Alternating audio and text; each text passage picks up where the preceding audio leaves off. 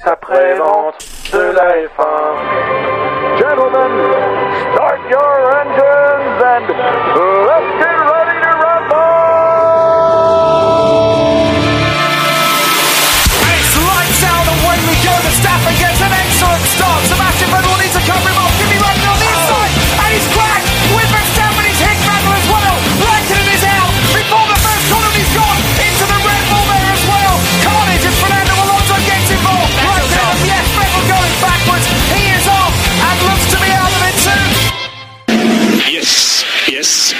position.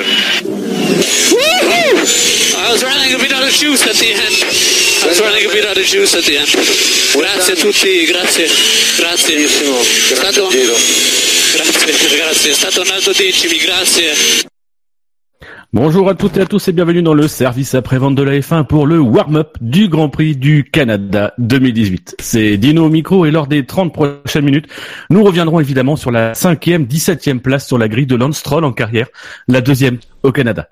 Mais je vous rassure, je ne serai pas seul pour parvenir à cet exploit puisque pour m'accompagner, j'ai le plaisir d'accueillir Jassen, Shinji et le régional de l'étape, Marco. Bonjour messieurs. Bonjour. Bonjour. Et grazie ragazzi. C'est... Et Comment allez-vous? Très très bien. bene, euh, très bien. Ah oui, donc on va faire toute cette émission en italien. Ah bah, ouais. Euh, en Ah italien bah, version. Vettel, hein, c'est-à-dire qu'on va parler un peu anglais. Alors Marco, toi tu es au Canada. Oui. Je te rappelle que tu, tu es, tu es expatrié. Euh, donc tu es dans la tribune Lance Stroll. C'est ça, la tribune 24 qui est à la sortie de de, de l'épingle. C'est vraiment un très La très, moins chère, je pense.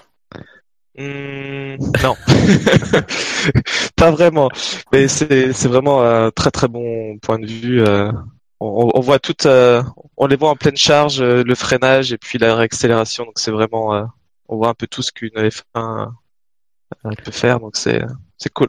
Et toi qui toi, alors c'est une question fondamentale quand même. C'est toi qui es sur place, qui est dans la tribune Lance Stroll. Oui. Est-ce que, est-ce que, comment dire, comment faire pour que ce soit pas méchant? Euh, Est-ce qu'il y a une ambiance euh, digne euh, d'une tribune euh, Gilles Villeneuve, par exemple? Écoute, euh, j'étais pas là il y a 40 ans, mais euh, je ne pense pas. Il n'y a pas un engouement spécial euh, pour Lance Stroll, c'est plus pour Ferrari et Hamilton et puis. Euh, C'est- C'est Ricciardo. Attends, le mec a un podium quand même. Euh, Mais pour, pour les Canadiens, il est belge, Lance Stroll. Donc, euh, Donc, messieurs, nous n'avons euh, plus maintenant que 27 minutes pour revenir sur le, le, le, le- le début de ce, ce Grand Prix du Canada avant la course, hein, qui, rappelons-le, partira ce soir à 20h. Euh, voilà. Moi, j'ai envie de vous demander, avant qu'on parle des qualifications, juste sur le début du week-end, même si je pense qu'il va y avoir un fait marquant assez important, euh, mais j'ai envie de vous demander un petit peu votre fait marquant euh, sur ce début de week-end. la marmotte. Mais non, mais justement. Euh, non, le, le bon début de week-end de Verstappen. Ah oui, ok, oui, ok, d'accord. Je m'attendais plutôt à ce qu'on parle de la marmotte, mais oui, parlons de, de l'autre marmotte. Pour être franc, la marmotte, c'est plus intéressant. On est d'accord. mais- Oui. Non mais c'est bien, il a, il a, il a été rapide pendant toutes les séances d'essai libre. Voilà. Ouais, il a été un petit peu énervé par les dans la conférence de presse. Peut-être que Ouais. ça lui donne une motivation Ouais, supplémentaire. hein. Il a, il a réagi avec classe et tact comme on le connaît si bien. Mais en Euh, fait, tel père, tel fils? moi, c'est c'est ça que j'aime bien dans son début de week-end, c'est que euh, il a répondu sur la piste. Ce qui est juste un peu dommage, c'est qu'il ait répondu en dehors de la piste en menaçant de donner des coups de tête à quiconque lui poserait encore des questions sur ses performances.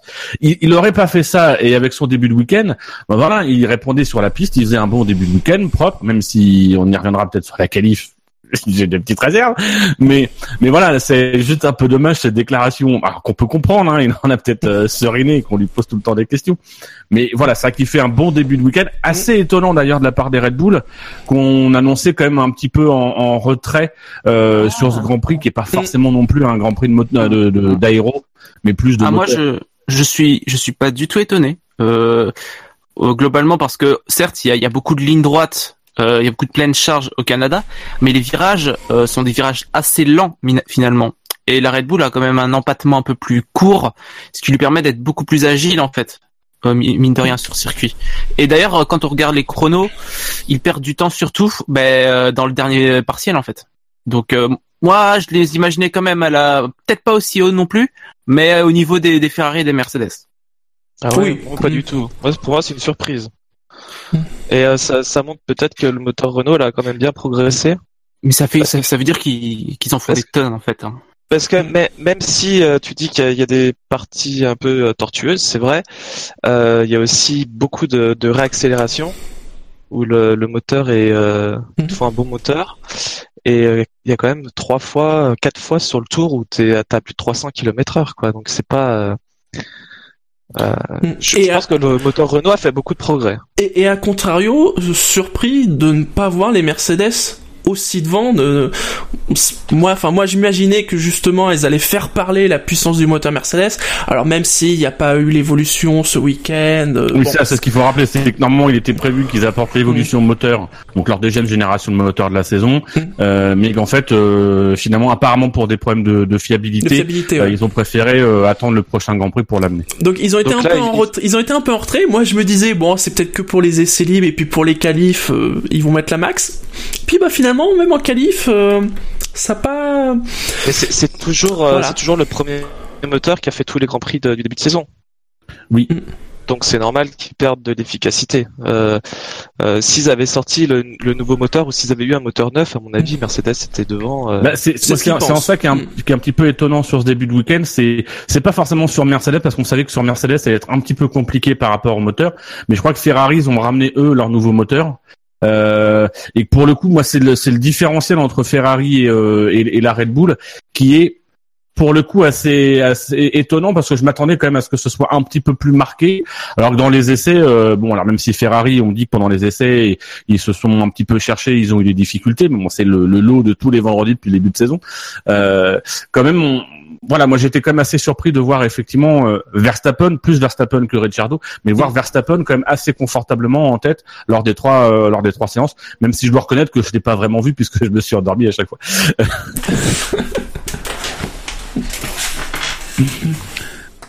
Et donc, messieurs, euh, bon, on, a parlé euh, un petit peu, un petit peu des avant-postes. Euh, l'un, des faits marquants quand même, de, on est obligé d'en parler, même si ça va, ça va avoir un prolongement. euh, c'est, c'est la marmotte euh, qui a été percutée euh, en pleine charge par, euh, par, j'ai envie de dire, ce pauvre Romain Grosjean. Oui, qui, pour le coup, euh, voilà, Euh, quand même un incident qui a un coût estimé à 100 millions de dollars parce que euh, c'est le coût d'un, d'un nouvel aileron euh, sur la As. Euh, voilà, des images assez impressionnantes. Ouais, c'est très surprenant là, qu'ils aient pas, euh, qu'ils aient pas évacué la marmotte avant. oui quoi. parce qu'on l'a vu avant la marmotte. Quelques Euh, tours avant. comme elle- si on- ouais, c'est ça. Ils ont fait des gros plans dessus. euh, c'est bon quoi. À un moment. Et c'est euh, vrai qu'on on était en essai libre, donc on se dit, euh, bon, le temps de prendre 5 minutes, de la dégager. Pourrais- J'aurais pu comprendre qu'en qualif ou en course, bon, c'est un peu plus chiant, mais bon. Le mal est fait, malheureusement. Ouais. Mais après, être euh, mourir écrasé par une F1, c'est quand même cool pour une marmotte quoi. Un- oui C'est un beau destin. C'est un beau destin. On avait pensé pour tous ceux qui seront à Marseille pour le festival Formule 1. si vous voulez une belle mort, hein, vous savez quoi faire. On observera une minute de silence euh, demain, enfin ce soir. Moi, j'ai envie un petit peu d'anticiper euh, sur la qualif puisqu'on est sur Grosjean. Euh, donc il y, y a- y a cette histoire de, de marmotte, bon, euh, qui, a, qui a vite été euh, en- en- encaissée. euh, ils ont pu remettre Ah, un alors, nouvel même aileron. si, euh, même s'ils avaient, même s'ils avaient évoqué que ce week-end, au niveau des pièces, euh, c'était pas Oui. la joie au niveau de chez As, donc euh, péter un aileron, bon, c'est pas vraiment non plus le bon week-end, hein. Ouais. Mais alors, dès les qualifs, euh, il sort des stands et ah, mais c'est même dans les stands son moteur Ah qui oui. pète. Euh, C'est-à-dire que voilà. la voiture sort, ça commence à fumer. Oui. Moi, j'ai envie de vous poser. Alors, on va pas. On sait, on sait que Grosjean et Léa sont ont montré plutôt de bonnes choses euh, et on va pas pronostiquer la course de Grosjean puisqu'il partira dernier. Euh, Est-ce que vous, vous pensez que c'est c'est vraiment quelque chose qui psychologiquement là peut peut vraiment lui casser la tête? Ou au contraire que ça peut le le, le libérer un peu euh, d'avoir euh, bah voilà ces deux circonstances dans le même week-end qui sont clairement de la malchance. Ah, c'est une bonne. Ouais. Je pense qu'il a plus envie d'en rire en fait. Enfin, là, Ouais. là ça, ça, ça, pour lui, je pense que ça commence à devenir plus une blague qu'autre chose en fait cette saison. Donc, à mon avis, je pense qu'il il se prendra plus trop la tête. hein. Je pense que ça va plus le libérer qu'autre chose. Parce que voilà, et là c'est pas de ta faute. Donc euh, ce sera difficile de, de lui reprocher quoi que ce soit. Sauf si évidemment il fait n'importe quoi pendant le Grand Prix, ce qui n'est pas impossible. Mais euh, Il peut y avoir des safety voilà. cars, rappelons-le. Voilà. Alors là, safety car, le mec il transpire. Hein, Hein? Quoi? Il faut faire quoi? Euh... Mais non, franchement, euh, bon ben voilà quoi. Enfin, c'est triste pour lui parce que euh, quand il a pas de chance, il fait n'importe quoi. Donc euh... Mais c'est vrai que ce week-end, on est vrai, on est vraiment dans l'improbable, quoi. Euh, les, les deux cas. Alors même si là, ils ont expliqué après que apparemment il y avait eu des alertes. J'ai dit, nous avons notre ami la marmotte qui nous prévient qu'il ne reste plus que 20 minutes dans cette Ah, elle est encore là. il, est, il nous, C'est- il c'est nous sa parle du paradis. C'est sa cousine. Euh, euh, Parce que bonjour Ayrton. Apparemment, en Libre 3, il y avait déjà des alertes. Euh, donc, comme il y a que deux heures, ils ont pas pu changer tout le moteur. Ils ont changé, comme ils disent, des, des éléments en périphérie. Bon, ça n'a pas été suffisant, vis- visiblement. Euh, parce que justement, on se posait la question sur le coup. euh, mais attends, euh, quand ils ont allumé le moteur, ils ont pas eu plein de trucs rouges qui se sont allumés au niveau de la, des écrans. Mais mais non, enfin, il y avait quelque chose. Ils avaient perçu quelque chose, mais bon, bah ça a été pire que prévu, quoi. Moi, je pense que c'est quand même inquiétant parce que Grosjean a pas de contrat pour l'année prochaine. Et s'il dit que c'est une blague, je trouve que c'est pas une blague très très rigolote quoi. Et et je, il a montré par le passé que c'était un pilote qui réagissait, euh, qui était très émotionnel. Et c'est soit un cercle euh, vertueux, soit un cercle, euh, je sais plus c'est quoi le mot. Mais euh, ça va être Vicieux, ouais. vicieux, ouais. Et j'ai plutôt l'impression qu'en ce moment, ça va de pire en pire et euh, c'est assez inquiétant. Après, euh, vu le circuit, sa course, elle est pas. Enfin, ça va être compliqué de marquer des points, mais c'est pas impossible au vu du rythme de la. c'est pas impossible. Hum, Au Canada, oui. Oui. Ça- Et puis c'est vrai que là, là, entre guillemets, c'est c'est ce que je sous-entendais un peu avec ma question, c'est que mine de rien, c'est c'est un événement, enfin c'est deux événements qui lui arrivent, qui sont complètement indépendants de sa volonté et qui entre guillemets lui donnent euh, euh, malgré tout, peu importe la course qu'il va faire, on n'ira pas là, on n'ira pas le pointer. Alors sauf s'il fait une bêtise, hein. mais pour le moment, on n'ira pas le pointer du doigt en disant que c'est de sa faute, etc. Parce qu'on sait très bien qu'il a des circonstances atténuantes sur ce week-end-là. Donc ça lui fait un peu un week-end sas. Après, il y aura euh, le Grand Prix de France et si tout se passe bien, le Grand Prix de France, il peut peut-être aussi faire des choses. Donc ça peut le permettre quand même de doucement de, de se remettre, euh, enfin voilà, de se mettre en dehors des, des problèmes et surtout d'avoir, euh, enfin il y, y avait des images hier, ils ont été chercher une marmotte, euh, enfin une, une, une- comment s'appelle, une mascotte de marmotte euh, pour que Grosjean ait lui présenter ses excuses. Enfin voilà, je pense que malgré tout ça, ça lui donne aussi l'occasion de de, de, de de, mettre pour le coup, mine de rien, c'est ce qu'on dit dans le discours. Pour le coup, c'est mettre, c'est la malchance qui accable Grosjean. Même si dans les faits, dans les précédents grands prix, c'est pas la malchance qui l'accable. Monaco, il fait pas une bonne course parce que bah il est pénalisé. Euh, en Espagne, c'est lui-même qui se plante. Euh, à Bakou, c'est aussi lui-même qui se plante. Donc on va dire que c'est c'est pour pour le coup c'est de la malchance dans un début de saison qui était profondément raté de sa part. Donc voilà, ça lui permet de faire un peu un, un sas de, de décompression et peut-être de pouvoir euh, avoir pas un week-end positif, mais un week-end pas négatif. Quoi. Et puisqu'on parlait de moteur, euh, et après on parlera de plus spécifiquement de la qualification, on a eu le petit feuilleton euh, du moteur de, de notre ami Ricciardo. Hein, donc je vous rappelle, il y a 15 jours au Grand Prix Monaco, euh, tout le suspense de la course a reposé sur les épaules de Ricciardo et de son moteur, hein, euh, de son MGUK, je crois, qui, euh, qui, qui montrait des signes de faiblesse. On a appris dans l'intervalle des deux Grands Prix que visiblement le problème était lié à une mauvaise installation du MGUK. Euh, et on a même eu des échos comme quoi il pourrait y avoir des pénalités euh, à Ricciardo pour un changement de moteur, alors qu'ils avaient dit dans un premier temps que c'était bon, ils avaient fait les contrôles et il y aurait pas de pénalité. Et finalement, le lendemain, on apprend que euh, bah non, il devrait théoriquement éviter les pénalités et peut-être plutôt les purger au Grand Prix de France. Euh, voilà pour pour un changement de moteur. Euh, comment vous visualisez vous un peu son Grand Prix en sachant euh, là encore, j'anticipe sur les, les qualifs, qui partira sixième, euh, avec en plus un choix de pneumatique sur lequel on pourra revenir. Comment est-ce que vous vous le percevez son Grand Prix? Alors, je vais commencer à en parler. Moi, de, de base, je m'attendais à ce qu'ils prennent les pénalités euh, au Canada. De base, euh, je trouve que c'est quand même un meilleur plan vu le rythme de la Red Bull. Après, j'attendais rien. Franchement, euh, ça se voyait. Euh, J'ai anticipé un peu sur les qualifs, mais au troisième, au troisième partiel, il perd tellement. En ligne droit, je crois, il doit. J'ai vu qu'il devait rendre 5 ou 6 km heure à Verstappen. Bon, euh, pour la course, ça, ça va être un peu compliqué. Honnêtement, euh, j'en attends vraiment pas grand-chose. Euh, va falloir qu'il serre les doigts, euh, qu'il serre les doigts, qu'il serre le, je sais même pas, je connais pas l'expression, euh, qu'il serre les fesses, voilà, qu'il serre les fesses euh, avec avec son PU et espérer qu'il lâche pas. C'est pas que, pareil que de se serrer les doigts. oui, effectivement. tu peux te serrer les doigts dans les fesses si tu veux. mais- ouais. Donc euh, ouais, pour la course, il n'y a pas grand-chose à espérer. Éventuellement, bah une stratégie, que la stratégie fonctionne, serait bien. Après, euh, au niveau du rythme, ça risque qui au vu de l'état de son, son power unit. Est-ce qu'il peut être menacé par les pilotes qui sont derrière, Hülkenberg, Ocon, Sainz, Perez Ah. Possible, pas je impossible. pense pas. Oh, je suis Il y a, pas il y a sûr. une hein. grosse différence. Hein. Après, après, euh, pff, faudra voir. Mais je, ça dépendra de comment perd, euh, si son moteur euh, ne perd pas de puissance, euh, ça devrait aller. Mais il n'y a pas grand-chose, à- voilà, il y a pas grand-chose à attendre de ça. Je m'attends pas à une course. Et donc, messieurs, passons sur la qualif désormais, hein, une qualification qui a vu sortir du bois, un petit peu comme c'était plus ou moins anticipé, y compris du côté de chez Red Bull, a vu donc sortir du bois euh, les pilotes Ferrari euh, et dans une moindre me- mesure les pilotes Mercedes. Euh, Vettel signant de mémoire le meilleur temps dans la Q1. Euh, voilà, meilleur temps qui lui a été pris dans la Q2 par Valtteri Bottas, je crois même pas, euh, par Verstappen. Max Verstappen. Ouais, c'est Verstappen effectivement. Euh, et puis finalement Vettel qui euh, qui fait le meilleur temps dans la Q3 et qui signe la pole position. La Ah non, la Q2, la 50. Q2 c'est Ricciardo. Euh, c'est Ricciardo. Ah oui, effectivement. Vettel en Q2, il est quatrième. Derrière Ouais. Ricardo, Verstappen et Bottas. Mais il y a, il y a vraiment une grosse différence entre la, la Q2 et la Q3 pour le coup au niveau des chronos. J'ai Hmm. pas l'impression que ce soit quelque chose de très habituel, mais il y a grosse grosse amélioration. Bah, c'est parce qu'il change de pneus à un moment donné en fait. Euh, à part les Red Bull qui tournent euh, en ultra, enfin en ultra, en hyper, euh, les autres tournaient en ultra. Ok, bah tu vois, ça c'est quelque chose que depuis la tribune on on voit pas. Vous pouvez pas voir, bah, vu la couleur des Tu pneus, pas tu de différence entre les pneus roses, Ah, les pneus c'est- violets et les Mais même à l'écran, c'est vrai que ouais, entre le violet et le rose, euh, hmm.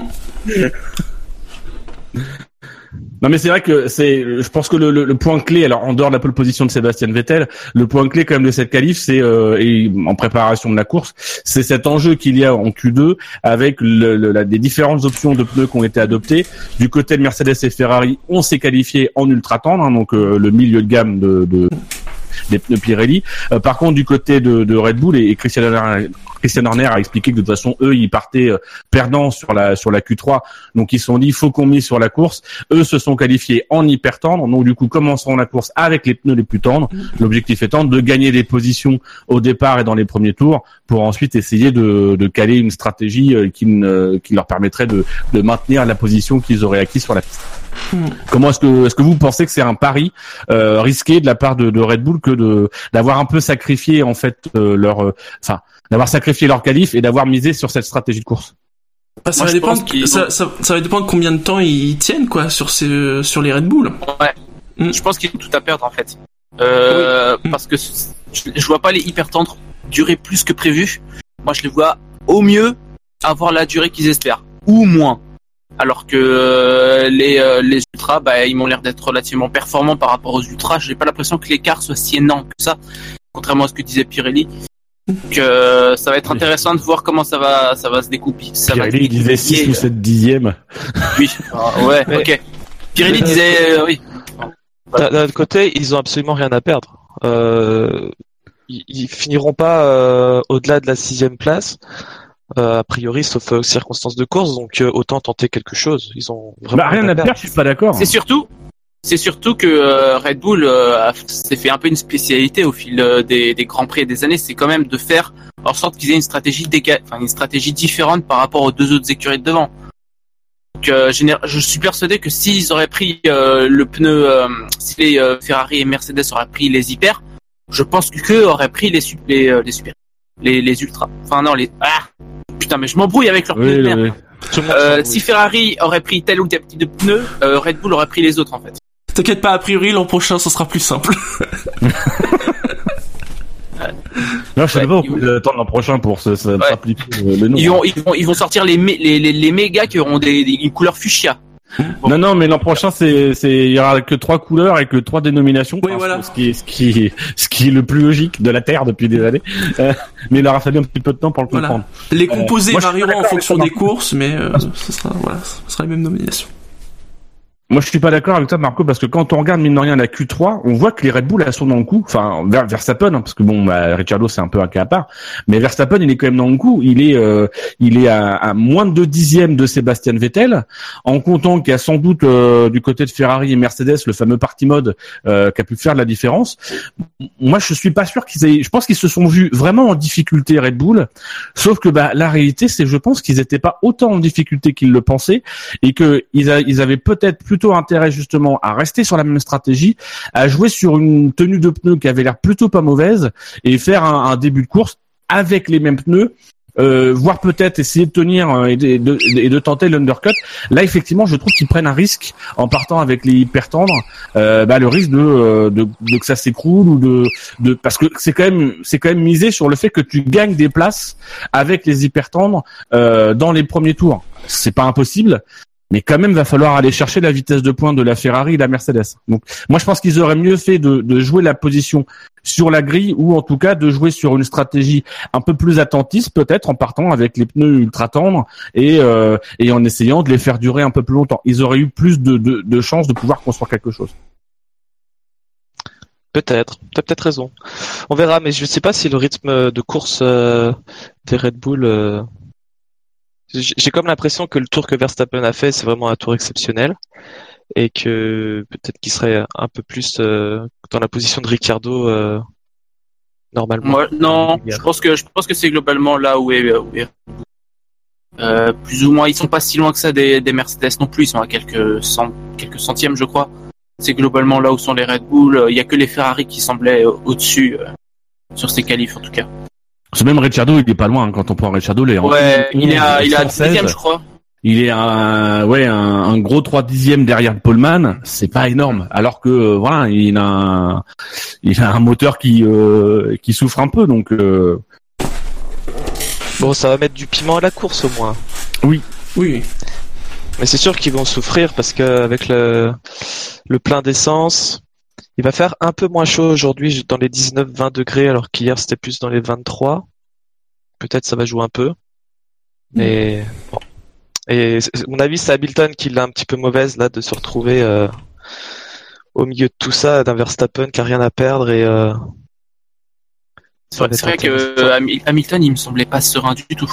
Les qualifs, euh, j'avais pas l'impression qu'il avait l'air d'être vachement en contrôle. euh, Enfin, peut-être pas non plus, mais il avait pas l'air d'être euh, vraiment serein sur sur les capacités de sa monoplace. Notamment ce week-end, hein, il en avait parlé un peu.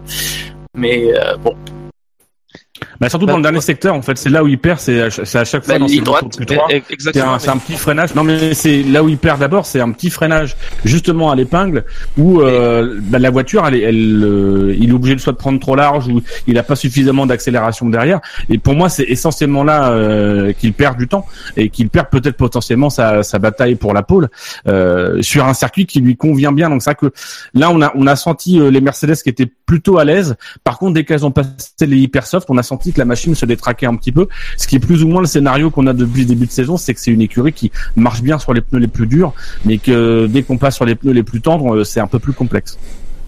C'est super simple. Hein. Aucun de ses tours n'a été. euh, en fait, à l'épingle, il s'est manqué à tous les tours, tout simplement. Et c'est le seul qu'on voyait vraiment en difficulté, euh, soit bloquer les roues, soit être trop large, soit être en travers, tous les tours. Donc, euh, c'est déjà pas mal d'être. euh, il est quatrième sur la grille. C'est déjà pas mal, je trouve. c'est vrai qu'à un moment donné, j'ai cru qu'il pouvait se faire euh, battre par Bottas. Mais euh, pas, pas incroyable.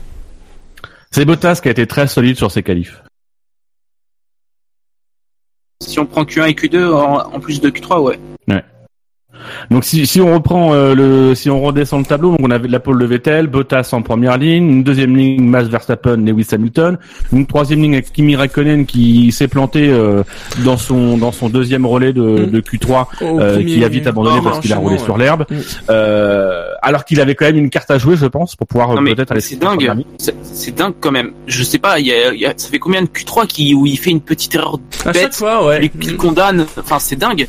Pourquoi Pourquoi? Enfin, psychologiquement, enfin, c'est trop dur. Je comprends pas. Enfin, je, je sais pas. C'est un mystère. Bah, peut-être que lui n'a pas le party mode. je vais jouer dans la théorie de complot. Peut-être que lui n'a pas le party mode qu'on privilégie Vettel et qui sait qu'il doit faire beaucoup plus pour pouvoir aller battre Vettel. Moi, je bah, pense que c'est ça. Là, là, là, il, se plante, il se plante dans des virages là. le party mode. En septième position, alors dans dans la, dans la fin de Q3, on avait un match entre les Force India, qui sont peut-être bientôt plus les Force India, et les Renault. Hein, Hülkenberg qui a le dernier mot euh, en 1.11 973, puis Esteban Ocon, Carlos Sainz et Sergio Perez. Euh, une nouvelle fois, Esteban Ocon quand même qui devant son coéquipier, je crois que c'est la quatrième ou cinquième fois depuis la saison. Cinquième. Cinquième. Euh, Est-ce que pour vous, il a pris un peu le dessus en, en termes de en termes de qualif aujourd'hui, Ocon? Mais on a, on en parle, on parle pas trop de Force India parce que le début de saison était un peu compliqué. Je trouve qu'on en parle moins que, que l'an dernier. Mais mine de rien, il fait, euh, les statistiques ne, ne mentent pas, quoi. Et, euh, 5-2, c'est quand même une tendance, euh, assez nette. Euh, Perez, à part son podium, euh, avait dans une course un peu spéciale, le reste du temps, Ocon, euh, Il était gêné solide. par son alliance, Perez. ah, Ah oui, c'est vrai. Ce Perez vient de se marier et visiblement, il, son alliance le, le perturbe un petit peu. Ah, Bon, mentionnons quand même que Perez avait été remplacé lors des essais libres 1 par Nicolas Latifi euh, et que donc du coup il a un petit peu moins de roulage sur le circuit. Bon, maintenant après avec son expérience, euh, il y a quand même capacité à. Et puis Ocon, euh, Ocon n'a pas beaucoup roulé en EL1 parce qu'il avait, il avait quelques soucis. euh, donc je- c'est pas, ils sont à peu près à égalité là-dessus. Hein. Mais le gap est énorme quand même. Hein. Ocon 1.12.084, Perez 1.12.671. Il prend 6 dixièmes dans la bulle. c'est- Ouais, c'est- c'est- Mais il, s'est, loupé à l'épingle Perez en fait. Bah, en plus c'est ça, c'est qu'ils ont fait je crois qu'un seul tour. Ces, ces quatre pilotes là et donc du coup bah voilà, c'est la moindre erreur, elle te coûte cher. Euh, à partir de la onzième place, nous avons Kevin Magnussen, euh, sur lequel je m'attarderai pas. Brandon Hartley, quand même, qui fait une douzième Bien. position, alors que le vent euh, Mm. souffle Mm. un petit peu sur les cheveux du Néo-Zélandais. ça, ça, ça sent la course à la Palmer, à la Gviat, tu vois, c'est la bonne course, mais euh, salut. salut. Merci de ta bonne course. À la prochaine. On, rappelle qu'on a qu'on a appris visiblement que Toro Rosso avait euh, proposé à, à McLaren de leur louer les services de euh, Lando Norris, qui est l'actuel euh, pilote euh, de réserve de McLaren et leader du championnat de Formule 2. Euh, voilà, donc ça, ça sent un petit peu le roussi, sans compter les pilotes qui se proposent spontanément, euh, qui sont été- très nombreux. Ce qui a été, euh, ce qui a été refusé par McLaren, puisque Toro Rosso avait mis une clause comme quoi il pouvait l'utiliser l'année prochaine. Les petits malins. Oui. Mais Euh, c'est, tu- c'est vraiment des connards. Hein. Red Bull, franchement. Je sais pas, il n'y a pas de syndicat euh, chez Red Bull? Euh, Euh, non. Non, chez les pilotes non plus, hein. Euh, en général. Mais euh, ouais, c'est un peu la façon Marco. Hein. Après, moi, j'ai pas l'impression que ce soit si catastrophique que ça. Enfin, non, mais quand je vois Hartley, je me dis pas, waouh, quelle catastrophe. non, c'est pas une catastrophe. Mais il y a tellement, un tel manque de respect. Tu sais, ils viennent le chercher en fin d'année pour euh, remplacer un pilote et puis euh, ils veulent le, le virer à quelques courses la saison d'après. C'est vraiment. euh, Alors qu'il y a déjà quelques années, il, euh, il C'est l'avait. Viré. ouais. euh, ouais, C'est Red Bull. c'est c'est C'est- c'est ça, voilà. C'est Red Bull. Bien- Bientôt, il y a plus personne qui va vouloir y aller. Hein. Alors son C'est coéquipier, déjà un peu le cas. Son coéquipier, Pierre qu'en en ce moment, il- ah oui, ça se précipite, mais c'est un petit peu des désespérés qui se précipitent. Euh, bientôt, Barrichello postulera pour le deuxième baquet euh, Toro Rosso. Euh... oh non, pas Jacques Villeneuve. En, son coéquipier lui partira 16e. Pierre Gasly qui a pas réussi à, à passer euh, en Q2. Euh, bonne performance du côté des R, pas des Français mais des, Fran- des francophones. Hein. Charles Leclerc qui pour la quatrième fois consécutive est en Q2. Il Mhm. partira 13e, 13e devant les deux Devant McLaren. les McLaren. Fernando Alonso et Stoffel Van Dorn. Alonso qui partira 14e, hein, le, le- la place qui lui va bien, et euh, Stoffel Van Dorn qui sera 15e. Alors, messieurs, je vous propose que pour une fois, on ne dise rien sur Fernando Alonso, comme ça, ça évitera qu'on se fasse bâcher dans les dans les commentaires, puisque il n'y a pas grand-chose à dire, euh, et qu'on s'attarde. Bah, c'est son troisième Grand Prix. Oui, c'est vrai. Bravo Fernando. Voilà. Euh, avoir tenu aussi longtemps. Il rejoint des légendes comme euh, Rubens Barrichello. Bravo. Pas très Leclerc, est- Leclerc est très impressionnant. Hein. Là, le- Ericsson, mais il est. Quand on regarde les, les écarts euh, euh, en qualif de toute l'année, là, Il va falloir qu'on finisse. ça. euh, voilà. Leclerc, t'as très, très, très impression. Alors juste sur Ericsson, euh, son coéquipier qui a pas forcément eu de chance, parce que d'abord il part dans la fumée de, de, de Grosjean en début de qualif, et qui finit euh, malheureusement euh, bah, en cassant sa voiture, bah, en tapant le mur. Voilà, hélas pour lui. Et pendant que Sébastien Vettel finit son tour de qualif, même si on l'entend très mal. Juste, messieurs, bah, je, vais forcément vous remercier. Je ne sais pas trop si l'émission se termine. Je vais sans doute être coupé par le générique. Euh, mais messieurs, donc euh, merci pour euh, pour cette intervention. Marco, bon Grand Prix depuis les Brésil. Euh, vous tous, bon Grand Prix depuis vos canapés respectifs. On vous donne rendez-vous demain à 21h, enfin 20h30 pour le débrief de la course. Je ne fais pas les rappels habituels, vous les connaissez, les réseaux sociaux, etc. Le SAV de la F1, euh, le, la F1 sur Internet, c'est messieurs sur veut de la F1. Et voilà, et donc c'est le générique, et bah du coup bah, on finit l'émission sur... Et restez après le générique On vous laisse sur une petite surprise après le, après le générique. Allez, ciao à tous. Ciao.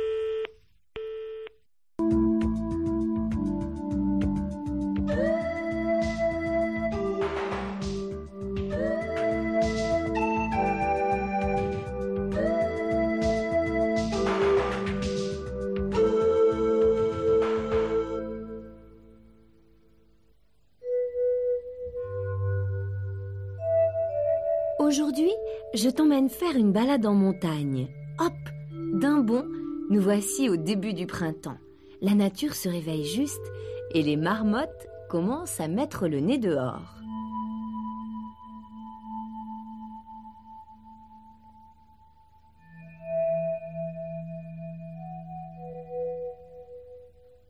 Il faut dire qu'elles passent toute la mauvaise saison dans leur terrier.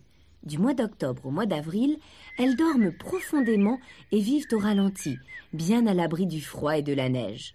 Comment devinent-elles sous terre qu'elles doivent se réveiller? Va savoir. N'empêche, l'arrivée des premières belles journées les fait sortir d'hibernation. On les trouve alors paresseusement étalées sur les rochers, où elles passent de longues heures à profiter du soleil.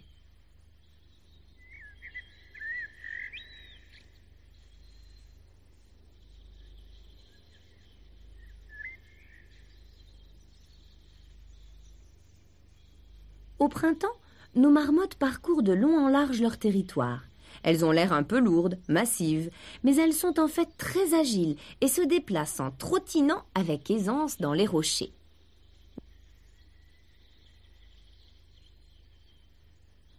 Pendant ces petites balades, les marmottes ont l'habitude de marquer les limites de leur domaine en frottant leurs joues sur les rochers. Elles laissent une odeur. Les odeurs et l'odorat semblent en effet jouer un rôle très important dans la vie de nos amis. Ainsi, à chaque rencontre, au lieu de se raconter des histoires comme tout le monde, les marmottes passent un temps fou à se toucher, à se renifler sous toutes les coutures, du bout du museau jusqu'aux fesses.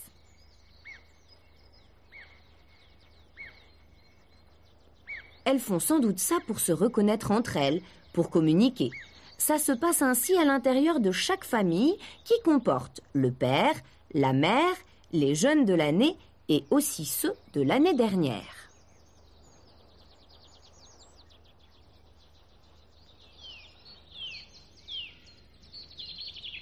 Mais sais-tu que les marmottes sont aussi des animaux très joueurs?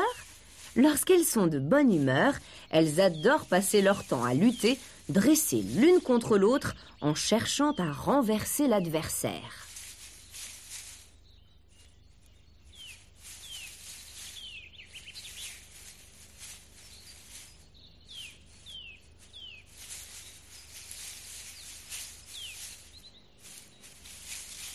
Finalement, les marmottes sont des animaux assez peu craintifs si l'homme ne les embête pas trop. Un vieux chalet abandonné peut même leur servir de maison et abriter des familles entières qui n'ont même plus à creuser de terrier.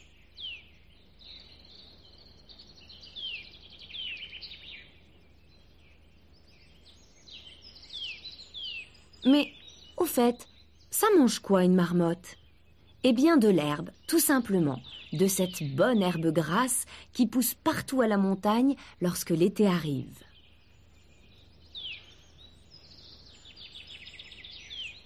Elles passent ainsi une bonne partie de leur temps à brouter, tantôt à quatre pattes, tantôt assises sur leur derrière, pour avaler tranquillement une grosse bouchée.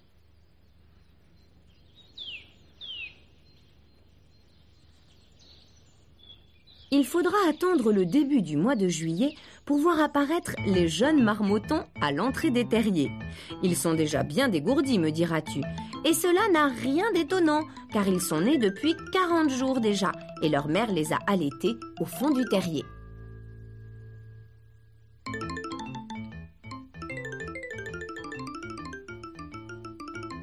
Comme tous les jeunes animaux, les marmotons ne pensent qu'à jouer et à manger, sans se soucier des dangers qui les guettent.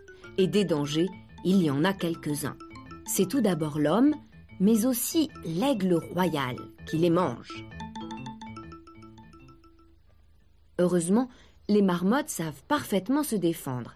Elles ont une très bonne vue et au moindre mouvement anormal dans le paysage, c'est l'alerte générale.